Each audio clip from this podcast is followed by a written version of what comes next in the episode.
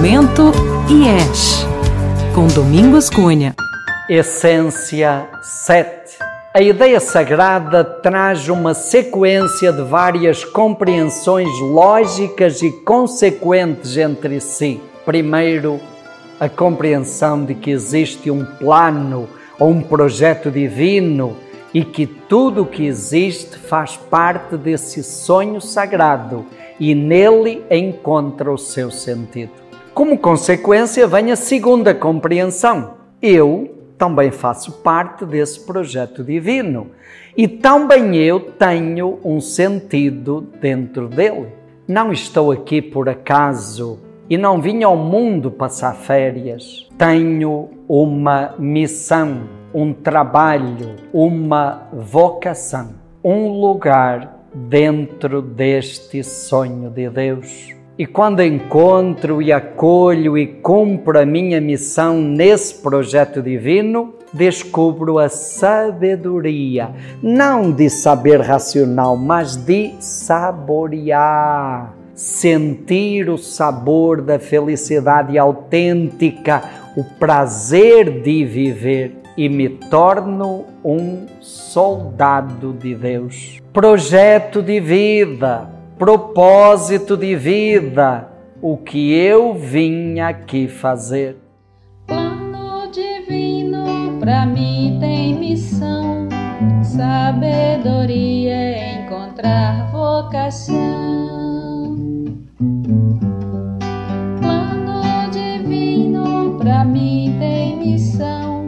sabedoria é encontrar vocação.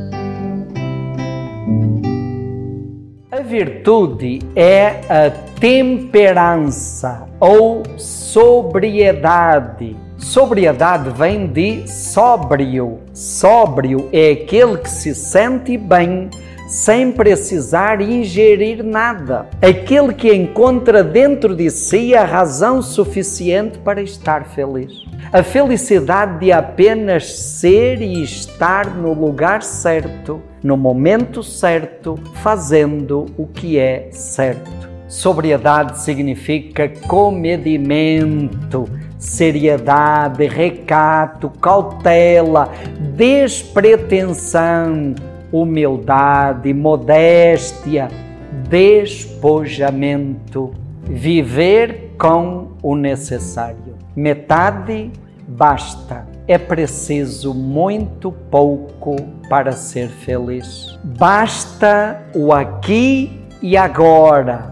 Basta viver o presente no presente encontrar o prazer suficiente para viver, estando e permanecendo centrado na minha missão. Temperança vem do latim temperare, que significa misturar corretamente, ser moderado, regular.